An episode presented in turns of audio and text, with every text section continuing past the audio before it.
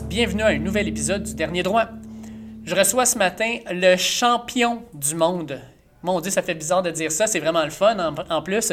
Le champion du monde en patinage longue piste aux 500 mètres, Laurent Dubreuil. Avec lui, oui, on va revenir sur sa performance lors des championnats du monde aux Pays-Bas, mais aussi on va revenir même plus loin parce qu'il a une expérience assez particulière, euh, dix ans en fait sur l'équipe nationale, maintenant un peu plus que ça. Il a patiné depuis maintenant plus de deux décennies. Il a des parents olympiens dans la même discipline que lui, ce qui est quand même assez particulier. Fait qu'on va regarder dans le fond euh, comment tout ça s'imbrique l'un dans l'autre et aussi comment euh, il a vécu sa dernière année. Vous allez apprendre des choses assez spectaculaires. Euh, Laurent n'avait pas patiné beaucoup avant les championnats du monde, avant d'aller les gagner. Donc vraiment un athlète hors norme et j'ai bien hâte de vous faire découvrir ça. Comme d'habitude, je vous invite à cliquer sur le petit bouton Suivre à côté du nom de notre podcast sur la plateforme que vous écoutez, que ce soit Google Podcast, Apple Podcast, Spotify, Podcast Addict, Overcast, Deezer, TuneIn. On est disponible partout. Fait cliquez sur le petit bouton suivre. Pour nous, c'est hyper important. Et pour vous aussi, ça va l'être parce que vous allez recevoir tous les nouveaux podcasts lorsqu'ils sont publiés. Et je vous invite aussi à parler du podcast à au moins deux autres périodes, à deux, autres personnes plutôt. Euh, Étant professeur de maths, je peux vous dire que ce que ça crée, c'est une fonction exponentielle, ce qui veut dire que mon nombre, le nombre de personnes qui vont être touchées par le podcast et les entrevues va grandir rapidement. Euh, j'espère que ça va se faire, ça serait vraiment plaisant.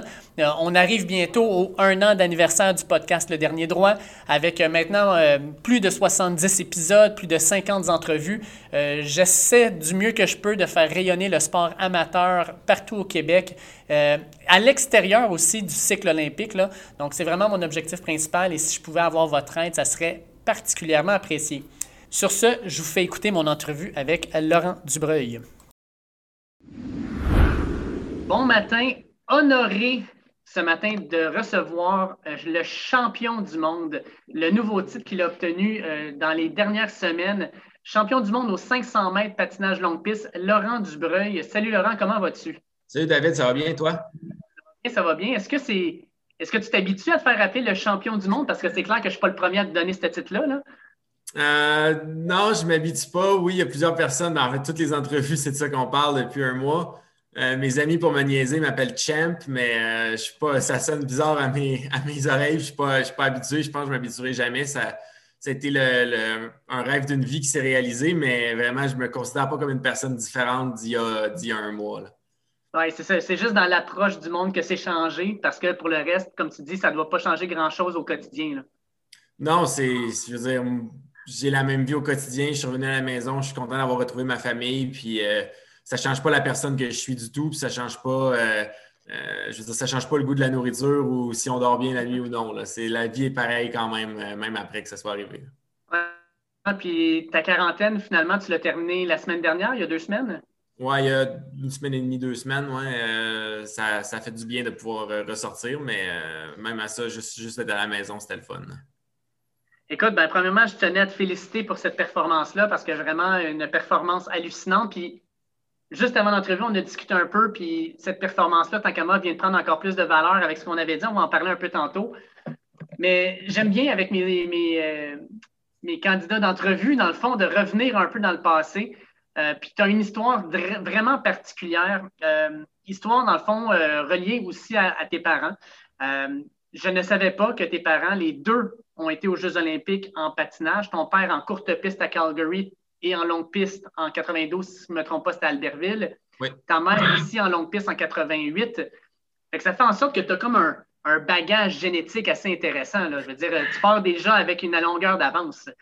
Ben, c'est sûr que je veux dire, je pense que le, fait que mes parents aient patiné, c'est sûr que ça, ça, m'a aidé. Puis n'importe quel champion du monde de n'importe quel sport a, un avantage génétique, un, talent certain, parce que je veux dire, c'est pas juste une question d'effort. Tout le monde essaye fort rendu à ce niveau-là. Hein. C'est plus mhm, nécessairement ça qui, sépare les patineurs avec des écarts aussi minimes. Euh, mais c'est sûr que ça m'a aidé, mais je veux dire, il y a des patineurs sur le circuit que je, considère plus talentueux que moi, puis leurs parents ne patinaient pas nécessairement. Donc, ce n'est pas, pas l'unique raison, mais c'est sûr que je baignais là-dedans dès que j'étais, quand j'étais très jeune, dès que j'ai commencé à patiner. Écoute, euh, quand est-ce que tu as comme réalisé que tes parents étaient des Olympiens? C'était-tu, euh, il y avait des, il y avait des, photos dans la maison, deux autres aux Olympiques, ou au contraire, c'était quelque chose qui pour toi était mystérieux jusqu'à un certain moment de ta vie? Euh, j'ai une drôle d'anecdote, en fait, à, ce propos. C'est ma mère qui, euh, qui m'avait donné un truc quand peut-être j'avais 6-7 ans, là, euh, quand j'étais très jeune, j'ai commencé à, patiner. Puis euh, mes parents sont vraiment pas show-off. Fait que c'est pas quelque chose dont ils parlent. Ils parlaient souvent quand on était jeunes. Plus tard, on, voulait qu'ils nous en parlent, mais quand on était jeunes, on le savait. Je ne savais même pas que mes parents étaient aux Jeux Olympiques. Je ne savais pas qu'est-ce que ça voulait dire. Puis ma mère me donne un truc. Puis là, j'ai dit, de toute façon, maman, ton truc n'est pas bon parce que tu sais même pas patiner, toi. Puis là, elle, disait, ben oui, Laurent, je sais patiner. Non, non, je t'ai jamais vu patiner. D'après moi, tu ne sais pas patiner. Puis là, elle a dit, ben Laurent, j'ai patiné quand même beaucoup de une bonne partie de ma vie. Là. Puis moi, je ne la, croyais pas. Moi, c'était comme.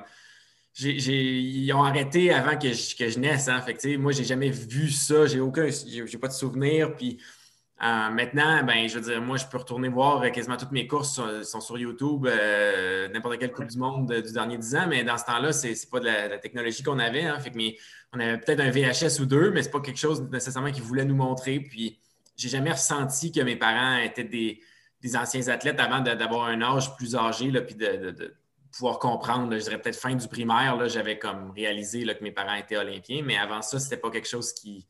C'était pas quelque chose à quoi on pensait. Oui.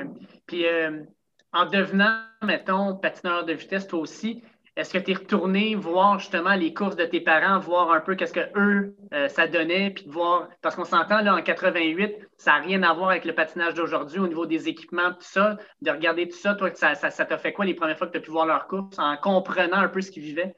Ben, j'ai vraiment. La seule course qu'on avait chez nous, en fait, c'était le 500 mètres aux Olympiques de, de mon père en 92, euh, en long piste. Donc, je l'avais vu patiner. Ma mère, je ne l'avais jamais vu patiner jusqu'à ce qu'un un user YouTube euh, commence à mettre des courses là, euh, comme de, dans le temps, des courses des années 80. Euh, ça, c'était, je pense que c'est comme avec les droits, là, 25 ans plus tard, il y avait le droit de mettre les courses. C'était tout le temps 25 ans, presque, jour pour jour. Fait que là, mettons, ça voudrait dire qu'en 2013, par exemple, ben, j'ai vu comme des courses de 88 de mes parents. fait que ça, c'est quand j'avais 21 ans. Puis là, j'ai finalement pu découvrir certaines courses de mes parents. Il y en a peut-être 5-6 de mon père et de ma mère sur YouTube. Euh, c'était vraiment le fun. J'avais jamais vu patiner. Puis moi, toute ma jeunesse, toutes mes, euh, ben, tous les coachs, mettons euh, mon entraîneur Grégor euh, qui a fait les Olympiques lui aussi en 88 avec mes parents. toute ma jeunesse, il disait Tu patines tellement comme ton père. Puis tous les gens qui avaient vu mon père patiner dans, le temps, ils, disaient Laurent, tu patines vraiment comme ton père. Puis moi, j'avais jamais vu mon père patiner. Fait que c'était pas parce que j'essayais de l'imiter. Pas du tout. Fait que de, finalement pouvoir les voir patiner, c'était c'est vraiment le fun. Puis c'est des, c'était des beaux souvenirs à, découvrir. Puis eux aussi, c'était pas vu, ils n'avaient pas vu aucune de leurs courses depuis peut-être 25 ans, justement. Fait que de, les autres aussi, de revoir de vieilles courses, c'était vraiment des beaux souvenirs à partager en famille. Est-ce que euh, par leur background, ils t'ont poussé un peu à aller vers le patinage de vitesse ou ça a été une décision euh, personnelle finalement de te lancer dans ce sport-là? Ben, ils m'ont inscrit au patin à un âge où je pense, je pense pas que les enfants de 5 ans choisissent vraiment le sport qu'ils font. Là. Je pense que c'est les parents qui les inscrivent, puis les parents jugent si l'enfant aime ou aime pas. Euh, fait qu'ils m'ont inscrit à cet âge-là. Fait que j'imagine qu'ils m'ont encouragé à patiner, mais ils m'ont inscrit à plein d'autres trucs aussi. J'ai joué euh, huit ans au soccer euh, à tous les étés, même certains hivers, mais là, avec l'hiver, c'était dur à jumeler avec le patin, puis, puis l'école aussi, l'hiver, quand on est jeune. Là. Fait que c'était tough, mais euh, j'ai joué beaucoup au basket euh, pour le fun plus, mais on a pris des cours de tennis. J'ai fait les Jeux du Québec en, ping-pong, en tennis de table, puis en athlétisme, euh, puis en patin aussi. Donc, j'ai goûté à plein de sports, puis le patin, c'est toujours celui que j'ai le plus aimé. Il n'y a jamais rien qui s'est rapproché du patin. Donc, je pense que mes parents, ils, voulaient qu'on apprenne à patiner, mais après ça, le choix était vraiment le nôtre. Puis, ma, petite sœur, par exemple, euh, quand elle était ado, elle avait arrêté le patin, elle s'était inscrite à autre chose, puis à un moment donné, elle était revenue au patin plus tard, mais c'était jamais euh, obligatoire. Puis ce que je me souviens aussi, c'est qu'à chaque année, mes parents nous demandaient, quand il était le temps de s'inscrire, veux-tu te réinscrire au patin? Puis si on disait non, ben, c'était correct. Moi, j'ai jamais dit non. J'ai toujours adoré ça. Mais ma soeur, quand elle avait dit non, mes parents avaient dit OK, ben, on va trouver un autre sport parce que la règle chez nous, c'était pas le patin, c'était juste fallait qu'on fasse du sport. C'était vraiment une, famille de sport, mais ça a juste donné que le patin, c'était ce que j'aimais le plus, comme mes parents, c'est eux autres ce qui aimaient le plus aussi. À quel moment tu as senti que euh, dans le fond, ton sport deviendrait quelque chose dans lequel tu pouvais performer, non pas sur une scène provinciale, mais même nationale et internationale? Y a-t-il eu un, moment dans ta carrière où tu as vu que crime, je peux, je peux viser plus haut puis plus loin, puis je peux aller vraiment peut-être aller chercher un rêve olympique jusqu'à un certain point aussi dans ma discipline? Ça s'est fait progressivement. Euh, j'étais, je veux dire, j'ai toujours été bon pour mon âge, Même, même à 5, 6, 7 ans, là, c'est tellement pas représentatif de ce qui va arriver plus tard, mais j'étais dans les meilleurs au Québec déjà de mon âge. Euh, mais il y a d'autres patineurs qui ont fini par être exceptionnels, qui étaient, étaient pourris à 5-6 ans. C'est vraiment pas ça qui, qui, détermine si tu vas être bon plus tard. Mais euh, moi, j'ai toujours eu une aisance sur les lames. Ça a toujours été relativement naturel pour moi. Fait que j'ai toujours cru, mais tu sais, je veux dire, quand tu crois que tu vas faire carrière en quelque chose, tu as 7 ans, tu sais, euh, probablement que quand on demandait dans la classe c'est quoi mon, rêve, je disais je veux être patineur de vitesse puis pilote de Formule 1. Fait que, tu sais, on s'entend que tu sais pas trop de quoi tu parles. mais je dirais qu'à l'adolescence, après la croissance, ça commence à être plus. Après la puberté, ça commence à être plus représentatif de de voir si tu as, ce que ça prend ou non. Puis euh, j'aimais vraiment ça, j'étais encore très bon. Puis, euh, je veux dire, j'ai vu des compétitions, des Coupes du Monde euh, comme, comme dans les estrades. Puis ça me donnait le goût, j'ai toujours progressé. un gros déclic, ça a été, je dirais, en 2017, à 17 ans, pardon, en 2010. Euh, premièrement, j'ai assisté au jeu de, Vancouver euh, dans les estrades. Euh, on, y était allé. Mon père était analyste à la télévision pour le patinage courte piste à RDS. fait qu'il nous avait trouvé des billets pour plusieurs épreuves. on avait vu du, surtout du long piste parce que c'était déjà ça qui m'intéressait le plus, mais on était allé voir du hockey aussi. Puis j'étais resté là quelques jours. Puis j'avais vu, j'étais les journées qu'on était là, on s'était arrangé pour ça sur mes distances. Fait qu'on avait vu le 500 et le 1000 mètres des hommes, puis le 500 des femmes. Donc c'était vraiment euh, c'est vraiment le fun. Euh, ça, ça m'a fait un peu voir en vrai, là, en personne. J'avais jamais vu un championnat du monde ou des Olympiques en longue piste sur place. Donc, ça m'a fait voir le calibre. Euh, puis un mois après ça ou deux mois après ça, j'étais au championnat du monde junior. Mm-hmm. je m'étais classé pour la première fois, c'était en Russie, c'était à Moscou. C'était la première fois que je quittais l'Amérique du Nord pour, pour le patin. Puis j'avais eu des très bons résultats. J'avais fini quatrième au 500 puis quatrième au 1000. Donc, à ma première présence au championnat du monde junior euh, contre des gars qui ont 19 ans souvent, puis moi j'avais 17. Donc là, j'ai vraiment j'ai réalisé je peux faire carrière là-dedans, c'est légitime, c'est plus juste un rêve, c'est un objectif. Puis même, je m'étais classé sur l'équipe nationale de développement, fait que là, tu embarques dans le programme national, tu as, plus de ressources, les camps d'entraînement sont payés, etc. Donc, ça, ça a été euh, vraiment un, beau deux mois où j'ai vu le, calibre international. Après ça, j'ai vu j'étais où, j'ai vu que j'étais quand même dans les meilleurs au monde de mon âge. Puis euh, que je, si je m'entraînais bien puis je prenais ça au sérieux, j'avais des bonnes chances de faire une belle carrière. tu as fait les championnats mondiaux juniors à trois reprises, si je ne me trompe pas. Puis ensuite, euh, ben, tu as fait aussi les, essais, dans le fond, pour les, Coupes du Monde avant de te qualifier. Euh, quand tu te qualifies pour la Coupe du Monde senior, quand tu te ramasses sur l'équipe canadienne senior, est-ce que c'est comme un, sans dire un rêve, tu te crime, là, je, Là, je suis dans les grandes ligues. Là, je, vais aller, compétitionner contre les meilleurs de ma discipline partout sur la planète. Ça doit être un feeling assez particulier. Oui, vraiment. Puis en plus, la, première année où je me suis classé pour les, Coupes du Monde puis le championnat du monde senior, c'était ma dernière année junior. Donc, j'avais aussi le, mondial junior la même saison. Euh, puis, euh, ma première Coupe du monde senior, c'était un mois avant les mondiaux juniors. Donc, moi, j'étais vraiment concentré sur les championnats du monde junior. Dans ma tête, je voulais gagner les, les mondiaux juniors. Puis, euh, à cause de ça, la, Coupe du Monde senior, c'était comme un bonus ou c'était juste, ça venait ajouter à ma saison, mais ce n'était pas mon objectif principal. Euh, mais je suis arrivé là.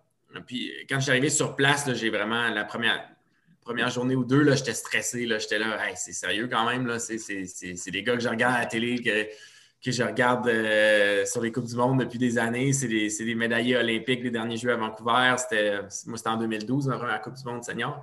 Puis j'ai eu à ce moment-là la meilleure course de ma carrière. J'ai réalisé le record du monde junior. Euh, puis j'ai fini quatrième à ma première Coupe du Monde. J'ai fini quatrième. Ça m'a pris trois ans à rebattre ce résultat-là. Mais euh, ça, a été tellement bien la première fois. Euh, ça m'a un peu mis sur la, sur la map, mais ça m'a mis une haute barre à franchir pour, pour essayer de rebattre mon meilleur résultat. Euh, mais ça a été vraiment des beaux souvenirs. J'ai eu un, deux mois magique. Euh, c'est en janvier à mars 2012 où j'ai fait successivement ma première Coupe du Monde, senior. J'ai fait le record du monde junior. Après j'ai gagné les mondiaux juniors. Puis finalement, j'ai participé au championnat du monde senior à la fin de l'année. donc, ça a été vraiment une belle année. Puis ça m'a, comme je disais, ça ça ne m'a pas lancé parce que j'ai eu des années, deux années difficiles après ça, mais ça m'a montré que le talent était clairement là, puis le potentiel était là, puis que je pourrais gagner beaucoup de médailles dans ma carrière si ça allait bien. Je veux que tu me parles de ta première expérience euh, de Coupe du Monde aux Pays-Bas. Parce que euh, pour ceux qui ne le savent pas, les Pays-Bas, c'est comme la mecque du patinage de vitesse longue piste. C'est l'endroit où c'est le plus fou, il y a l'ambiance la plus folle, c'est un sport national. Euh, tu pourras nous en parler peut-être tantôt aussi, mais semblerait-il, les canaux dans le coin d'Amsterdam ont tous gelé. Fait que le monde se sont garochés pour acheter des patins pour sortir. nous autres, on se dit on est la mecque du hockey. Les Pays-Bas, c'est la mecque du patinage longue piste. Comment tu as vécu ta première expérience là-bas, de, vivre cette expérience-là dans, la mecque, dans le fond? c'était vraiment le fun. Euh, je parlais de mes premiers mondiaux seniors en mars 2012. Euh, c'était justement là, c'était aux Pays-Bas. Euh, donc, c'était même, même, plus qu'une Coupe du Monde, c'est les championnats du monde. C'est ce qu'il y a de plus gros, ben, à part les Olympiques, là, mais c'est ce que. De toute façon, les Pays-Bas n'auront jamais les Olympiques. Il n'y a, clairement pas de montagne pour le ski là-bas. Le pays est assez plat. Mais euh, donc, c'est ce qu'il y a de plus gros en patin euh, pour eux. C'était juste pour donner une idée, là, ils, ont, encore une, monarchie aux Pays-Bas, un peu comme l'Angleterre. Maintenant, c'est un roi, mais dans ce temps-là, c'était la mère du roi actuel, c'était la reine. Puis, leur meilleur patineur, c'est Sven Kramer. C'est un gars de 5000 mètres. Il a 10 médailles olympiques, peut-être. Il est 30 fois champion du monde sur des différentes distances. C'est un des meilleurs patineurs de tous les temps. Puis sa meilleure distance, c'est le 5000. Puis la reine était venue en hélicoptère pour voir son 5000 mètres, puis était repartie en hélicoptère après. la monarchie se déplace pour voir les meilleurs patineurs. C'est gros le patin. C'est pas, juste, pas juste un, pas un sport comme mineur comme celui-là un peu ici. C'est un gros sport là-bas. Puis il y a 10 000 personnes dans les estrades, puis c'est 10 000 personnes qui ont payé cher leur billet, puis qui trippent à mort de voir du patin de vitesse. C'est vraiment le fun pour nous d'aller là-bas. Euh, puis justement, la distance que je faisais, c'était le 500 mètres. Puis euh, un des Néerlandais a terminé deuxième, mais il a gagné un des deux 500 mètres. C'était le, combiné des deux. maintenant, c'est plus ça. Maintenant, c'est juste une fois, mais dans ce temps-là, c'était le combiné des deux. Puis il a fait le, record de piste, le meilleur temps jamais fait à cette glace-là. Puis quand il a fait son temps, j'avais l'impression que le toit allait exploser tellement qu'il y avait du bruit. C'était comme.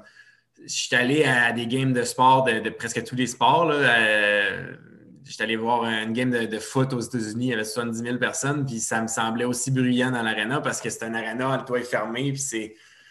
Euh, c'est assez incroyable de voir ça. C'est comme si une équipe de soccer compte, euh, compte un but. Là, tout le monde crie en même temps. C'était vraiment une belle expérience. Puis ça, ça moi, ça me motive énormément comme, comme athlète de savoir que je patine dans un lieu où le patin, c'est important, c'est respecté. Puis de, voir l'engouement de la place pour le patin, c'est quelque chose que moi, ça me, ça craint. Puis j'amène toujours euh, mon meilleur niveau dans, des compétitions comme ça. Est-ce que tu euh, est-ce que tu sens l'appui de la foule quand tu patines? Mettons, là, justement, là, moi j'ai souvent vu, ils donnent toujours les, les, temps, mettons, au 1500 mètres, à savoir si tu es sur le temps du record mondial, etc.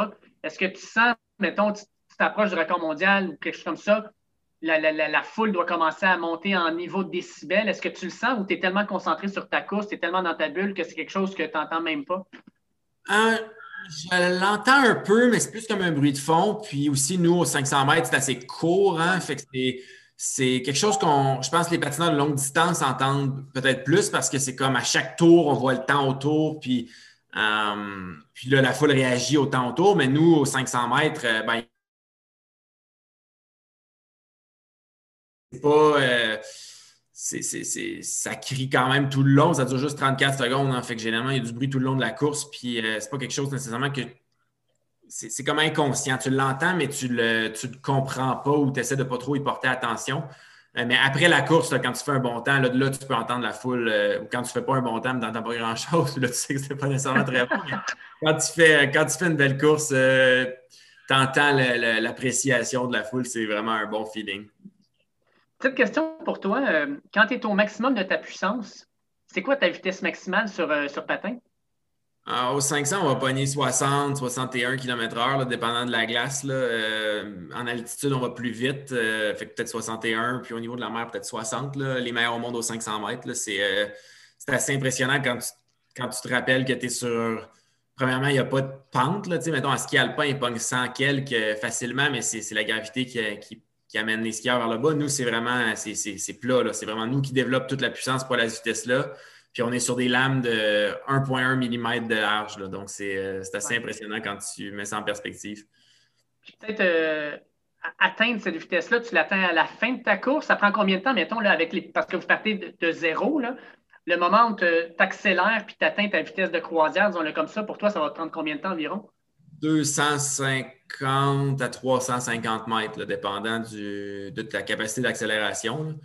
Euh, puis même, le 500 mètres, on est déjà en, tu, tu, le maintiens presque pas. Tu le maintiens peut-être 50 euh, mètres. déjà là, tu décélères légèrement. C'est vraiment à la fin d'un 500, on va déjà un petit peu plus lent. On va plus à 58 à la fin, 57, 58 que, que 60, 61. on est déjà un petit peu en décélération. Tu es sûrement déjà tombé. Tomber à 60 km/h sa glace, ça doit laisser des marques. Euh, oui, si on est chanceux, euh, la dernière fois que je suis tombé en course, euh, c'était en 2015. Donc, ça n'arrive pas souvent. Moi, je suis quelqu'un qui tombe presque jamais. même quand j'étais jeune, je faisais du courte piste. Le courte piste, ça tombe souvent. Je tombais presque jamais. Fait que je suis quelqu'un stable sur mes lames. Mais si tu es chanceux, tu ne te casses rien. Si tu es malchanceux, tu, peux facilement te casser une jambe, une cheville ou un bras. Mais si tu es chanceux, tu ne te casses rien mais tu te réveilles quand même le lendemain avec un méchant mal de cou, puis euh, le bassin probablement tout déplacé, mal au dos. Euh, quand j'avais tombé cette fois-là, je ne m'étais rien cassé, mais j'avais dormi peut-être une heure et demie la nuit d'après. J'avais une course le lendemain, mais j'étais juste, j'avais trop mal au cou pour dormir. Ça, ça fesse. Ça doit. Je veux, euh, je veux revenir un peu sur tes expériences olympiques parce que tu en as deux. Espérons-le une troisième qui s'en vient bientôt.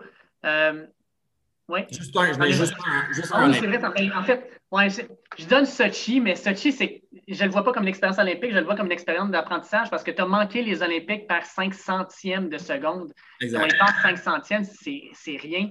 Comment euh, comment tu as vécu cette expérience-là? Ça a dû être extrêmement difficile à vivre, mais comment tu vis ça? Puis qu'est-ce qui fait que euh, tu te relèves la tête puis tu te remotives pour un autre 4 ans pour te rendre jusqu'à Pyeongchang? Euh, ça a été difficile, en effet, de rater Sochi parce que, je veux dire, j'avais fait les mondiaux euh, l'année d'avant, en, fait, en 2012 et en 2013 aux 500 mètres. Euh, puis se classer pour les mondiaux, c'est pas plus difficile, que, c'est pas plus facile que pour les Olympiques. Pas plus de, personnes qui, on était trois au championnat du monde aux 500 mètres, trois Canadiens en 2012, en 2013. Puis aux Olympiques en 2014, il y avait quatre Canadiens aux 500. Fait en fait, même c'était plus facile de faire les Jeux aux 500 en 2014 que les mondiaux les deux années d'avant. J'ai juste été moins bon. Puis euh, à un âge où normalement j'aurais dû être meilleur parce que j'avais 21 ans, puis je fais les mondiaux à 19, à 20, et normalement à 21, tu es juste encore meilleur. Mm-hmm. J'ai vraiment eu une mauvaise saison. J'ai plafonné complètement. Techniquement, j'ai régressé. Euh, je pense que mentalement, mon approche était plus bonne. Euh, j'étais moins. J'avais moins de hargne un peu. J'avais moins de, de, fougue, de passion. Euh, puis ça apparaissait dans mes résultats. Puis ça a été très difficile. Euh, je pense que l'année avant ça, déjà, ma passion était un petit peu moins bonne que l'année d'avant, un petit peu moins forte, mais j'avais eu un bon championnat du monde. J'avais fini 9e euh, au mondial l'année avant les Jeux, à Sochi aussi. le mondial l'année avant les Jeux, est toujours sur la même glace que les Jeux l'année suivante. Puis je pense que j'avais, au lieu de réaliser que j'avais plafonné et que ça n'allait pas super bien, j'avais vu ce résultat-là, je m'étais dit, ah, tu sais, ça progresse encore, 9e, un an avant les Jeux, j'ai juste 20 ans, j'ai des bonnes chances. Euh, puis j'étais comme resté sur le, cruise control. Puis euh, ce que j'avais besoin, c'était plus de, me shaker un peu, puis de vraiment changer plusieurs trucs. Puis de rater les Jeux, c'est ça que ça m'a permis de faire.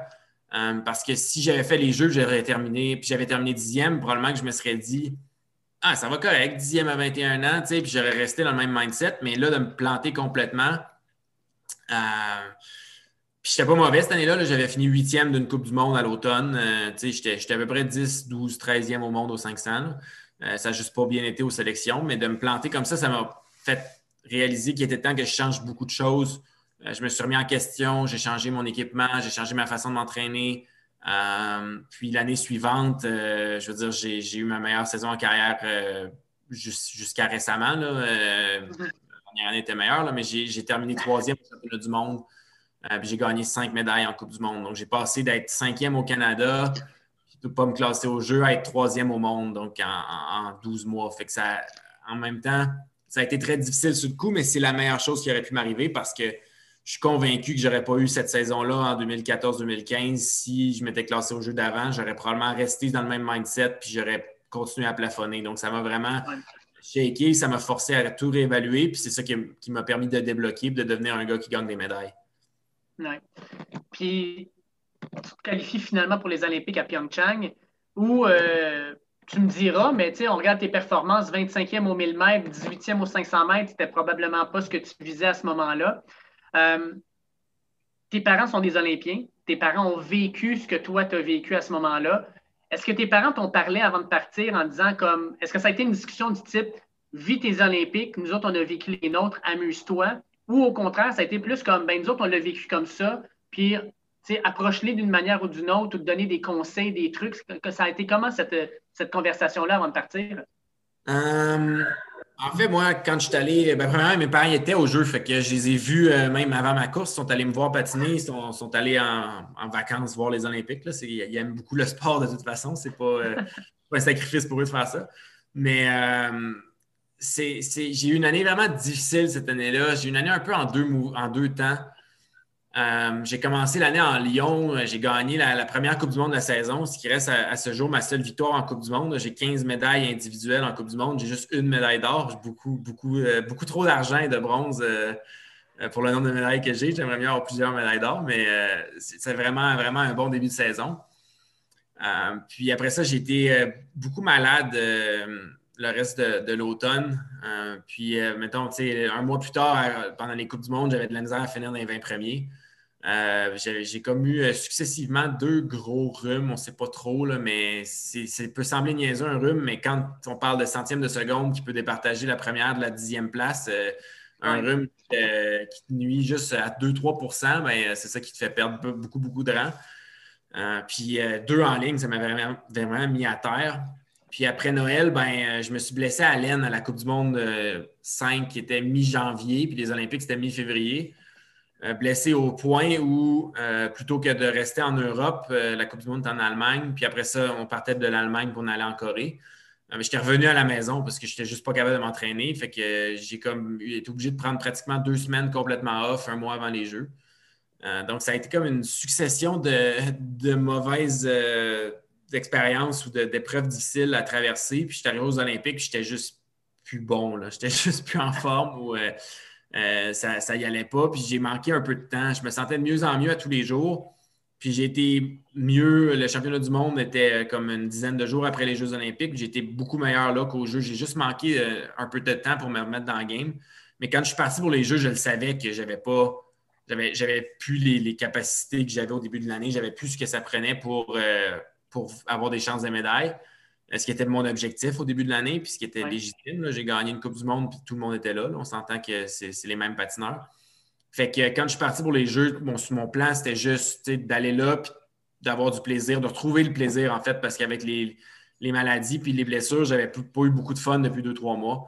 Euh, puis mes parents, c'est ça qu'on s'était parlé aussi ensemble. C'était juste, tu sais, va, c'est ça leur conseil, vas-y, puis de toute façon, tu ne seras pas bon si tu es malheureux. Fait que vas-y, puis repogne le, plaisir de patiner, puis ben, si tu es chanceux, tu vas te surprendre, puis sinon, ben, au moins, tu vas avoir une belle expérience. Puis euh, c'est un peu ça que j'ai fait, puis j'ai eu du plaisir. Fait c'était au moins, j'ai eu ça parce que c'était vraiment difficile depuis deux mois. Mais c'est sûr que ce pas les résultats que j'espérais, puis pour lesquels euh, je m'entraînais depuis un bout. C'est, c'est euh, généralement, j'ai, des chances de médaille, mais là, je savais que j'en avais pas. C'était vraiment pas le fun sportivement. Oui. Puis comment tu as trouvé ça, les Jeux olympiques? Parce que, tu sais, les Jeux olympiques, on en parle comme étant, dans le fond, l'événement d'une vie. Pour un athlète amateur, c'est l'objectif ultime. Euh, tu rentres là, puis, tu sais, c'est pas juste dans ton sport. Tu es au village des athlètes, tu as les meilleurs athlètes dans tous les sports qui sont réunis. Euh, c'est une expérience unique. De pouvoir vivre ça, de pouvoir être là, euh, est-ce que tu as, pu profiter de, de chaque moment? Est-ce que c'est expérience pour toi que tu dis ça, c'est unique, puis je vais chérir ça toute ma vie? Euh, oui, ça a été, comme, comme je disais, comme je disais tantôt, ben, c'est sûr que le point principal pour moi, c'est de, de, performer dans mon sport. C'est ce qui me rend heureux aussi. Puis je savais que je n'étais pas en mesure de faire ça. Donc, ça, ça a été difficile. Mais l'expérience, si, si on fait abstraction de ça, l'expérience était vraiment le fun. C'est c'est quelque chose de, magique, comme tu dis, de côtoyer les meilleurs athlètes de plein de sports. c'est vraiment le fun. Tu sens l'énergie puis, de, tous ces gens-là, puis c'est contagieux. mais c'est sûr que moi, quand je pense à des mes, mes jeux magiques, qui j'espère vont arriver dans, dans 12 mois, dans 11 mois, mais mes jeux magiques euh, incluent euh, des, bonnes, des bonnes courses. C'est ouais. mon but aussi. Je, je, déteste ça, mais je déteste ça, arriver à des compétitions et être un peu euh, un touriste. mais malheureusement, c'est ça que c'est ça qui est arrivé pour ces Olympiques-là à cause de plein de facteurs différents, mais, mais c'était quand même une très belle expérience en général je lisais un peu sur toi, puis moi, ce qui m'a, ce qui m'a fait un peu euh, halluciner, c'est que tu es devenu papa il y a 19 mois. Euh, Rose, c'est ça? Oui, Rose. Donc, tu es papa depuis 19 mois maintenant. Pour un athlète amateur, avoir un enfant, c'est. Euh, en tout cas, moi, je le vois de l'extérieur. C'est une grosse. À, la base, avoir des enfants, c'est une grosse décision. Mais en tant qu'athlète amateur, c'en est une grosse parce que c'est clair que ça change un peu ta façon de voir l'entraînement, probablement. il faut que tu aies une balance maintenant, vie familiale et entraînement, puis tu es aux études aussi. Euh, quand tu as, eu euh, Rose en les bras, est-ce que dans ta tête, tu t'es dit, OK, il va falloir que je remette des priorités ailleurs? Est-ce que tu t'es dit, mes objectifs restent les mêmes, c'est les Olympiques à Beijing? Euh, est-ce que, que d'avoir un enfant, d'avoir une famille maintenant, ça a changé un peu ta façon d'approcher ton sport? Oui, ça a changé ma façon un peu d'approcher mon sport. Euh, ça pas. Le fait d'avoir un enfant, c'est pas quelque chose, c'est pas une décision qu'on a pris, euh, mon épouse et moi, en se disant bon, ça veut dire qu'il te reste un an ou deux de carrière puis c'est fini. Moi, mon but, c'est de patiner le plus longtemps possible. Mm-hmm. Euh, c'est ça qui me rend heureux. Je, je veux dire, c'est ma passion dans la vie. Par contre, ma famille est rendue plus importante que mon sport. Donc, c'est sûr que euh, il a fallu que je déplace euh, certains entraînements depuis, depuis deux ans, depuis 19 euh, ou presque 20 mois maintenant. c'est sûr que aussi, j'ai, mettons, j'ai raccourci tous les camps d'entraînement qu'on a fait. Là, je, les ai, raccourcis plusieurs jours. Fait qu'au lieu de partir de deux semaines, je partais une dizaine de jours. ça n'a pas aidé mon sommeil, ça c'est sûr que non. Ça, même si je dois remercier euh, mon épouse qui s'est levée pas mal plus souvent que moi, euh, surtout ben, quand elle était en congé de, maternité, c'était plus elle. Ben, de toute façon, quand un bébé se réveille la nuit puis il y a trois mois, c'est parce qu'il a, envie de boire. Là, fait que c'est pas faire grand-chose dans ce temps-là. mais, euh, mais elle m'a aidé énormément, c'est sûr. C'est quelque chose, comme tu dis, c'est une, une, énorme décision. Puis c'est une énorme décision, oui, pour moi, mais encore plus pour pour la mère qui va être parfois seule parce que je veux dire, les compétitions, je n'ai pas le choix d'y aller. C'est comme ça qu'on se reclasse sur l'équipe nationale, c'est comme ça qu'on garde nos revenus, c'est pour ça qu'on s'entraîne. Fait que, euh, comme là récemment, euh, quand on est allé au championnat du monde, c'était un voyage de cinq semaines. Fait que c'est cinq semaines sans, sans que je, moi, pour moi, sans que je vois ma fille, mais pour ma, mon épouse, sans avoir d'aide, elle devient mère monoparentale pour cinq semaines, puis elle a un travail elle aussi. Là, fait que c'est pas, euh, c'est pas facile, mais ça a été un, en fait, c'est 20 mois demain, je pense, mais ça a été un, 20 mois euh, magnifique. Puis, euh, je veux dire, c'est, c'est, j'ai jamais été heureux comme je le suis en ce moment. Puis, je pense qu'on a trouvé une bonne formule où on est capable de, de tout gérer notre horaire. Puis, je suis capable de gérer mon entraînement, mon patin, puis de, performer, mais d'avoir beaucoup de temps, beaucoup de temps familial. Puis, même, en fait, euh, oui, quand je pars, c'est ça le plus difficile, mais quand je suis là, ben, j'ai des entraînements, mais euh, au final, je suis quand même à la maison plus souvent que si j'avais un, 9 à 5. Là, euh, Mes entraînements sont à des heures où je ne suis pas nécessairement dans le trafic. Puis des fois, j'ai juste un entraînement le matin puis j'ai rien l'après-midi. Ou je suis capable de déplacer certains entraînements. Je suis quand même un horaire euh, que je peux déplacer puis je peux jongler avec ça plus facilement que si j'avais un job. Là, je rentre à telle heure, je finis à telle heure. Fait que c'est, quand je suis ici, c'est vraiment le fun. Quand je suis parti, c'est sûr que c'est là les moments les plus durs ça doit, ça doit t'aider, par exemple, à te grounder, parce que comme tu dis maintenant, ma famille est rendue plus importante que mon sport, ce qui veut dire que si tu as une mauvaise semaine d'entraînement, une mauvaise compétition, tu reviens à la maison, ta fille te regarde avec les mêmes yeux, avec le même regard, la même joie de te rencontrer, puis tu dois dire ah, finalement, suis correct, je vais, je, vais, m'en reprendre, ça va être correct, mais tu sais, ça reste quand même ça l'important.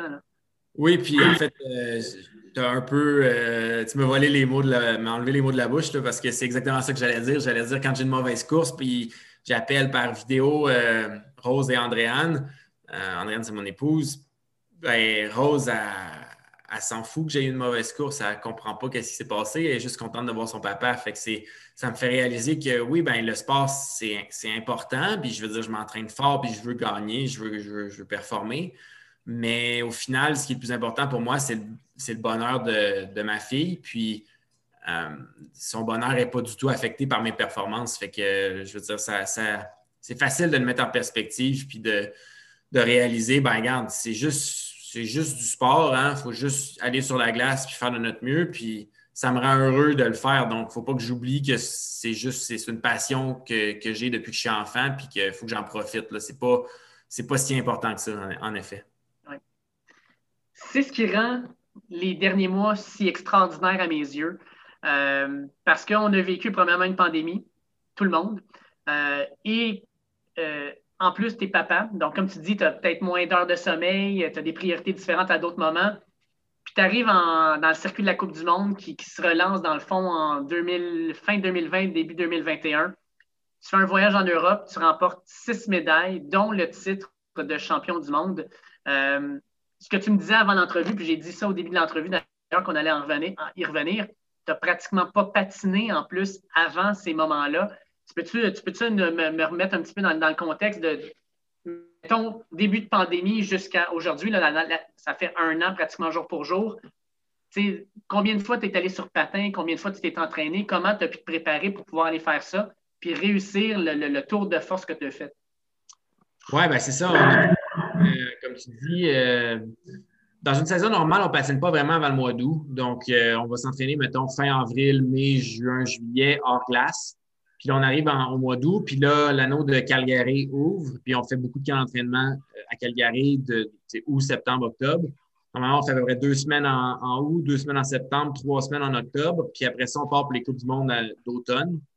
Puis là, à partir du moment où on part pour les Coupes du Monde d'automne, ben, on voyage en Europe, en Asie, puis on patine là-bas, mais on patine pas mal tout le temps jusqu'à la fin de la saison. Ça, c'est une année normale. Mais là, cette année, euh, on commence l'année, là, il faut s'entraîner euh, comme on peut avec la, pandémie, mais ça ne changeait pas grand-chose pour nous avant, avant le mois d'août, parce que de toute façon, on s'entraîne à Québec avant ça. Fait oui, on a peut-être fait un peu plus d'entraînement par nous-mêmes, mais on était quand même très bien encadrés on avait accès quand même euh, à la salle du PEPS, qui est une salle euh, super euh, pour l'entraînement. même quand, même quand les gyms ont fermé, il y avait quand même accès deux fois semaine, deux, trois fois semaine parce qu'on était des, athlètes sur l'équipe nationale. donc, ça, il n'y avait pas de problème. Mais là, on part à Calgary au mois d'août, on patine. Il y avait des mesures sanitaires en place, mais on pouvait quand même s'entraîner. Mais là, on revient chez nous, puis une semaine plus tard, ils nous disent l'anneau de Calgary vient de briser.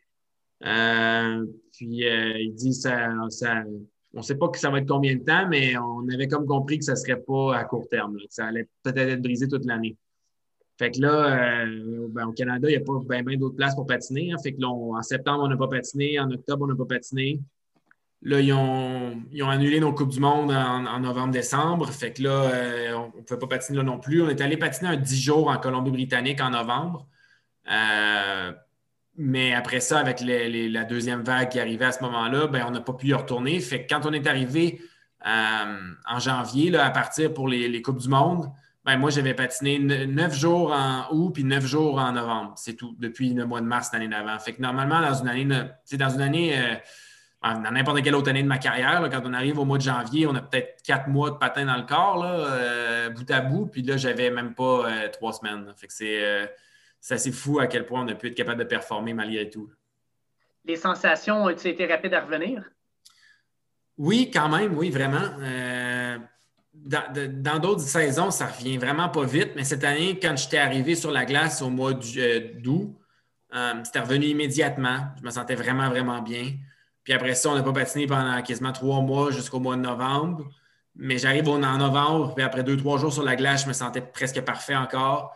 Puis là, on n'a pas patiné pendant deux mois, mais on arrive là en janvier. Mais quand je suis arrivé sur la glace en janvier, j'ai tout de suite repris mes sensations euh, vraiment rapidement aussi. Fait que j'avais comme de quoi de magique cette année. Là. J'étais toujours, quand je revenais sur la glace, même après des mois, puis normalement, euh, les patineurs disent souvent que les feelings sur la glace se perdent en, deux jours. Là, il y a plein de patineurs qui ont peur de prendre deux jours off euh, parce qu'ils ont peur de perdre leur feeling en deux jours. ben, moi, en deux mois, j'ai retrouvé presque instantanément. Donc mais ce n'est pas quelque chose de normal pour moi non plus. Je veux dire, dans d'autres saisons, ça. Je ne sais pas qu'est-ce qui s'est passé cette année, mais dans d'autres années, ça, je pense pas que ça aurait fonctionné aussi bien. Écoute, écoute, euh, on peut, on peut réessayer. Écoute, mois de novembre, tu t'entraînes. Après ça, tu recommences en janvier, puis tu vas aux Olympiques, puis tu vas gagner la, médaille d'or. C'est facile de même, là. ben, je veux dire, je pense, ben, pense qu'on a trouvé une formule quand même qui fonctionne, ça c'est sûr. Euh, on croyait définitivement en, Je croyais en mes chances, puis avec mon entraîneur aussi, on croyait en nos chances. Mais je pense quand même, même si c'est ça, j'ai gagné le championnat du monde, je pense que si j'avais eu un mois de plus de patin, j'aurais été encore meilleur. Euh, tout le long du cinq semaines, c'était cinq semaines le voyage, où il y avait deux Coupes du Monde, une semaine de repos, puis après ça, le mondial.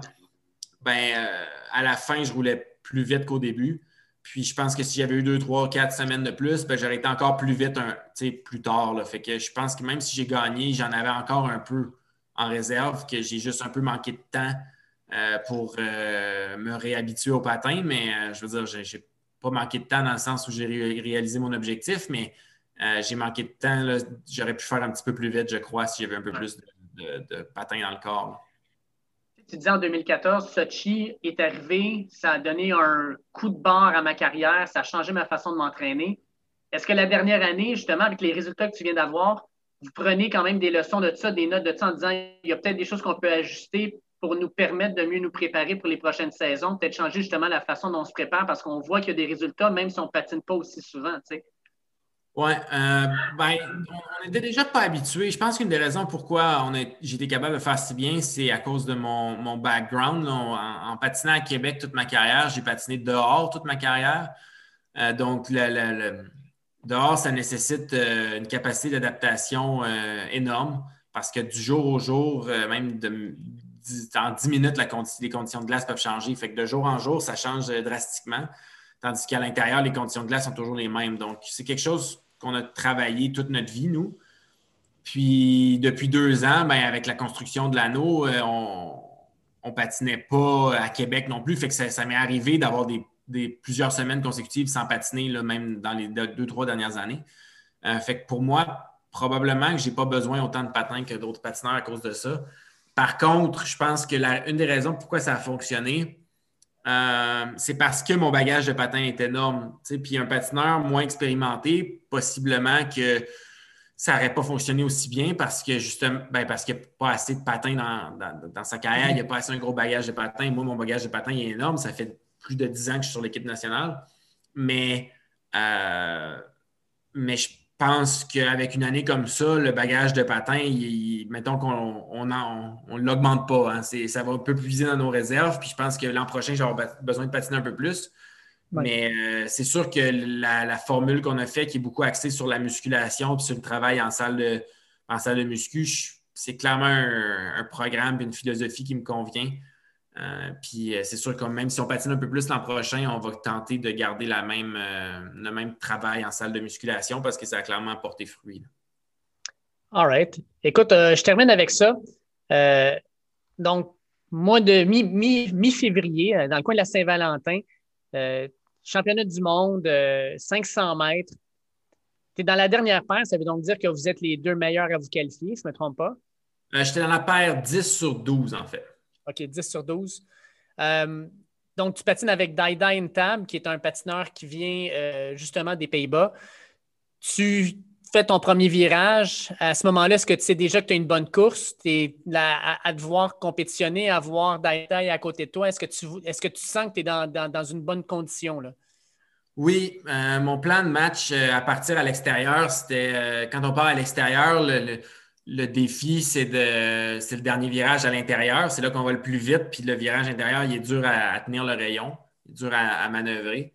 Euh, mais par contre, si tu pars à l'extérieur, tu peux, si tu as un meilleur départ que ta paire, que ton adversaire direct, tu peux aller te chercher une petite draft qu'on appelle un peu l'effet d'aspiration, comme en F1, justement, euh, dans le, deuxième droit quand on change de corridor. Donc, euh, mon but, c'était vraiment de, Dai sa force, c'est pas le premier 10-20 mètres. C'est un des meilleurs patineurs au monde, puis il a gagné plusieurs médailles cette année en Coupe du Monde, puis il a d'ailleurs fini troisième au, championnat du monde. Mais je savais que sur le premier 10-20 mètres, je devrais être capable de creuser un, petit écart. puis après ça, de le mettre lui sur la défensive, puis moi de courir ma, façon, ma, course de façon agressive. Donc, dès les premiers pas que j'ai vraiment très bien réussi, je le savais que c'était un bon début de course. puis il reste 460 mètres, fait que tu ne peux pas dire que tu as une bonne, ta course va être bonne encore, mais je savais que j'étais bien parti. Euh, mon premier virage était super bon. Mon, temps d'ouverture de 100 mètres, en fait, c'était mon plus vite depuis 2015. Euh, c'était mon deuxième plus vite en carrière. Juste une fois que j'avais fait plus vite que ça en 2015. Donc, je savais que j'étais sur une bonne course. Mon, deuxième droit aussi, euh, je le savais que j'étais, je sentais que j'étais vraiment en avant de lui. puis que lui, c'était un prétendant aux médailles, puis même à la médaille d'or. Donc, d'être en avant d'un, compétiteur direct comme ça, je savais que c'était, vraiment bon ce que je faisais. Puis, je veux dire, j'ai bien fini ma course aussi. Là. généralement, on a des feelings. On a, des, on a le feeling si c'est bon ou non ce qu'on fait. Euh, des fois, c'est moyen notre feeling, puis finalement, la course était bonne ou bien finalement, la course n'était pas bonne. Mais quand tu te sens vraiment, vraiment bien, c'est rare que tu es dans le champ au point de. De que tu te trompes au point de. de tu es en train de faire une très mauvaise course, puis tu te sentais vraiment bien. Donc, je me sentais vraiment bien. Je savais que ça avait le potentiel d'être une de mes bonnes courses en carrière. Quand tu prends justement, comme tu dis, le dernier virage intérieur, tu sors de ce virage-là, tu es en tête. Est-ce que tu sens Daidai proche de toi ou est-ce que tu es vraiment concentré juste sur ta ligne d'arrivée et de pousser jusqu'à la fin? Euh, moi, je suis. J'essaie de rester concentré uniquement sur la ligne d'arrivée, mais je suis un peu conscient de, mon rival est rendu où? Euh, quand je, je, passe dans le corridor intérieur, lui, il finit dans le corridor extérieur, fait que je le vois en avant de moi. Mais je, au nombre de courses que j'ai fait dans ma carrière, tu as une idée la distance que tu devrais avoir avec le gars. Puis tu, le gars, tu le vois, il est loin, il est en train de battre, puis il est proche, ça veut dire que je suis en train de le battre. Puis il était quand même assez proche. Fait que je savais que j'étais en train de le battre. Dans le dernier virage à l'intérieur, ben là, tu, le dépasses parce qu'il est à l'extérieur. Puis euh, rendu là, j'ai eu une bonne fin de virage. Je le savais que je savais que c'était vraiment bon. il faut juste garder la technique dans le dernier droit. C'est souvent c'est quand on veut quand on veut trop rendu là qu'on se nuit. Euh, donc, j'essayais juste de garder ma technique, de continuer à faire des bonnes poussées, des bonnes extensions sur le côté. Puis euh, ben, j'étais capable de le faire. Donc, c'était vraiment, vraiment bon, mais j'étais vraiment dans une zone où j'étais concentré sur ma propre performance. Ça n'a pas été difficile de, de rester focus sur ce que moi je faisais. Tu passes la ligne tout de suite sur le tableau d'affichage, j'ai marqué Laurent Dubreuil, 1 puis moins 28 centièmes sur le meilleur temps jusqu'à là. Tu as levé les deux bras au ciel. Clairement, tu savais que tu avais fait une bonne performance. Est-ce qu'à à ce moment-là, tu savais que tu avais gagné la médaille d'or dans ta tête ou en même temps, tu te disais j'ai fait tout ce que j'avais à faire, j'ai la bonne performance, maintenant les autres vont devoir me battre? Mon feeling initial, c'était je viens de gagner euh, parce que c'est un sport de temps, notre sport. Hein. fait on le sait un peu les temps que les gens devraient faire les conditions n'étaient pas rapides cette journée-là. La pression atmosphérique était très haute. ça peut faire quand même une bonne différence, quelques dixièmes. Euh, puis c'était le meilleur temps au monde cette année, de toute la saison cette année, euh, malgré les conditions relativement lentes. La plupart, des, la plupart des patineurs étaient plus vite dans les Coupes du Monde deux et trois semaines avant qu'au Mondial. C'est pas parce qu'ils sont moins bons rendus au Mondial. Tout le monde veut être à son meilleur là. là c'est vraiment juste la glace était moins rapide cette journée-là.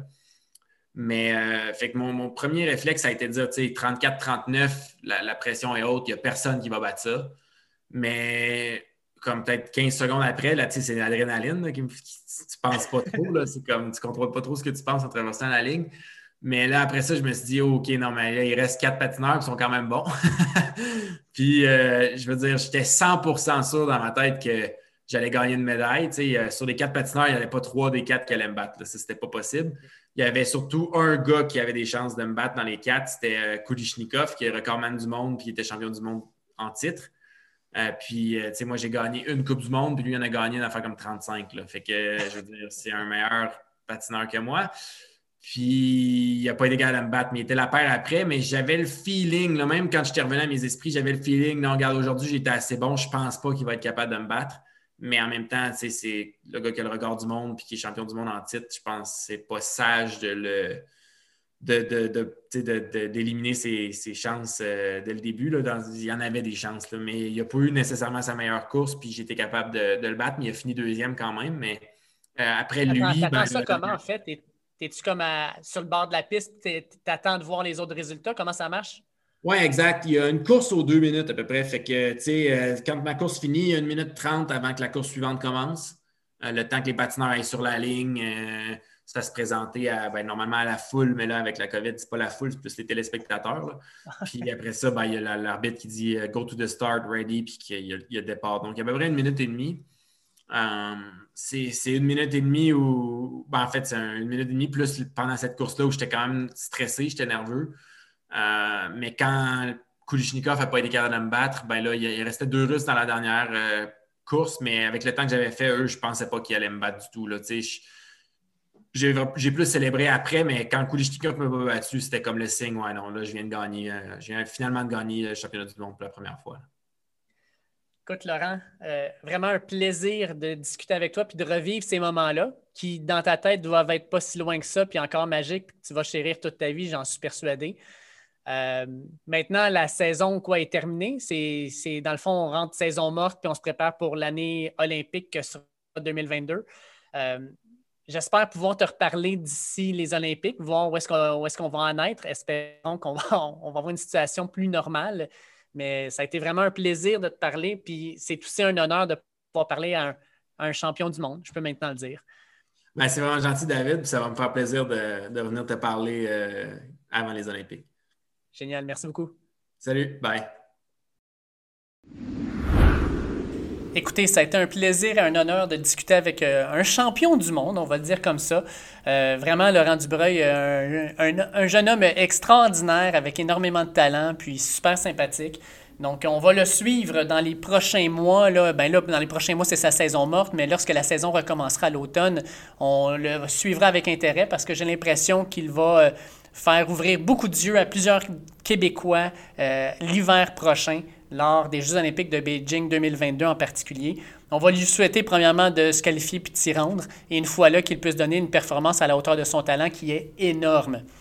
Comme d'habitude, je vous invite à cliquer sur le bouton Suivre à côté du nom du podcast sur votre plateforme, que ce soit Google Podcast, Apple Podcast, Spotify, Podcast Addict, Overcast, Deezer, TuneIn, nommez-les, on est partout. Cliquez sur Suivre pour obtenir les derniers épisodes dès qu'ils sortent, qu'ils soient téléchargés sur votre appareil. Et pour nous, c'est quand même assez important de pouvoir voir le nombre de personnes qui nous suivent grandir avec le temps.